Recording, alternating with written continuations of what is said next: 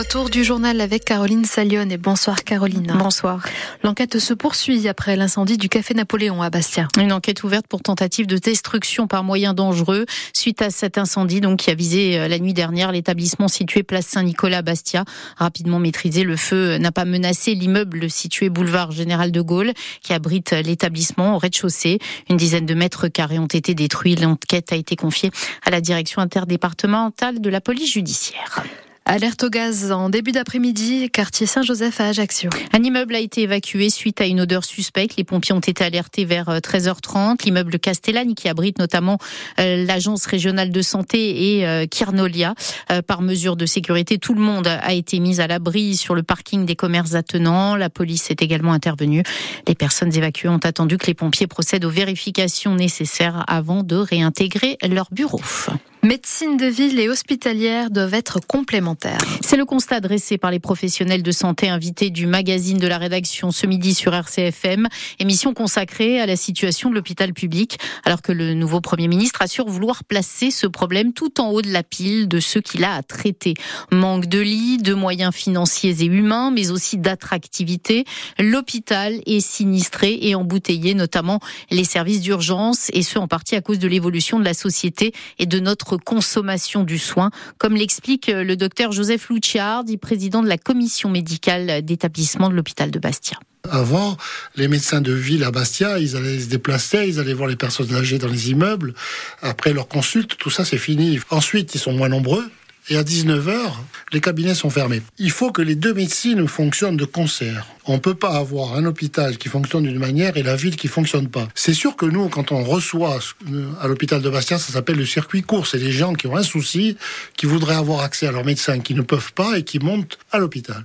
Et ben tout ça, c'est un tiers à peu près de 30 par jour qui arrivent à l'hôpital, sur 100 ou 110 ou 120, et ça occupe de l'espace, du temps médical et paramédical.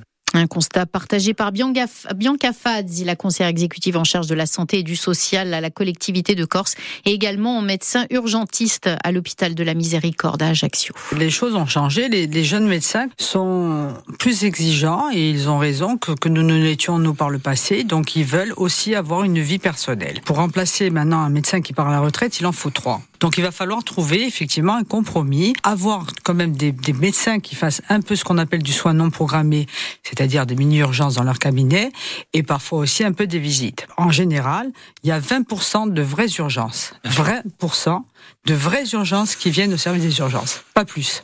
Le reste, ça pourrait être géré différemment. Ce qu'il va falloir faire, c'est de pouvoir recruter des urgentistes. Un magazine rediffusé en intégralité ce soir à 20h sur RCFM et à écouter quand vous voulez en podcast sur notre site.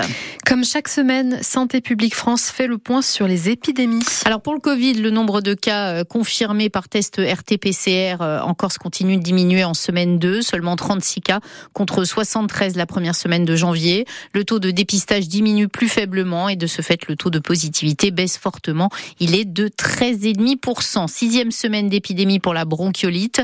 Là aussi, l'activité est en baisse chez SOS Médecins et en légère diminution dans les services d'urgence. Et puis enfin, pour la grippe, l'activité, elle, est en revanche est en légère hausse chez SOS Médecins et en hausse également aux urgences. Et puis le Secours populaire lance un appel aux dons. Face aux situations préoccupantes constatées sur le terrain, notamment des femmes, des enfants qui se retrouvent dehors sans aucune solution proposée, alors que de plus en plus de monde se rend dans les permanences d'accueil de solidarité et de relais santé pour demander un soutien, le Secours populaire met en avant le désarroi des bénévoles confrontés à ces situations et au silence de la puissance publique. Secours populaire qui invite toutes celles et ceux qui souhaitent contribuer à la solidarité populaire à se joindre à ses équipes, mais aussi à faire un don sur son site. C'est une histoire à peine croyable que relatent ce matin nos confrères de la Charente Libre. L'histoire d'un petit garçon qui pendant deux ans a vécu tout seul ou presque dans un appartement entre ses 9 ans et ses 11 ans. Ça se passe tout près d'Angoulême. Sa mère vient d'être condamnée à 18 mois de prison, dont 12 avec sursis. Cette maman qui va porter un bracelet électronique pendant 6 mois, Béatrice Duguet. Elle a surtout l'obligation, cette femme, de se soigner pour qu'elle dise pourquoi elle est devenue cette maman froide, a plaidé son avocate. Terme pudique pour laissé son son petit garçon livré à lui-même dans un appartement HLM. Ce sont des voisins qui ont fini par signaler la situation, eux qui ont un peu aidé et nourri l'enfant durant ces longs mois. Premier constat des gendarmes dans l'appartement, un frigo vide et pas de traces de la maman. L'enquête a révélé que le petit garçon a vécu parfois sans chauffage ni électricité. Il a mangé des gâteaux, des boîtes de conserve froides, des tomates volées aussi sur l'un des balcons voisins. Sa maman vivait en fait à 5 km de là. Elle n'y a manifestement pas amené son fils. Elle lui livrait des courses de temps en temps. Elle ne l'amenait pas à l'école, puis au collège, où les enseignants n'ont rien détecté parce qu'il travaillait bien. À la barre, la maman a tout nié, juste reconnu en pleurant qu'elle n'était pas une maman poule. L'adolescent, aujourd'hui placé, lui, ne veut plus la voir. Voilà, et c'est sur euh, ce triste constat que se referme ce journal. Toute l'actualité, vous la retrouvez sur nos réseaux sociaux, mais aussi sur Bleu RCFM.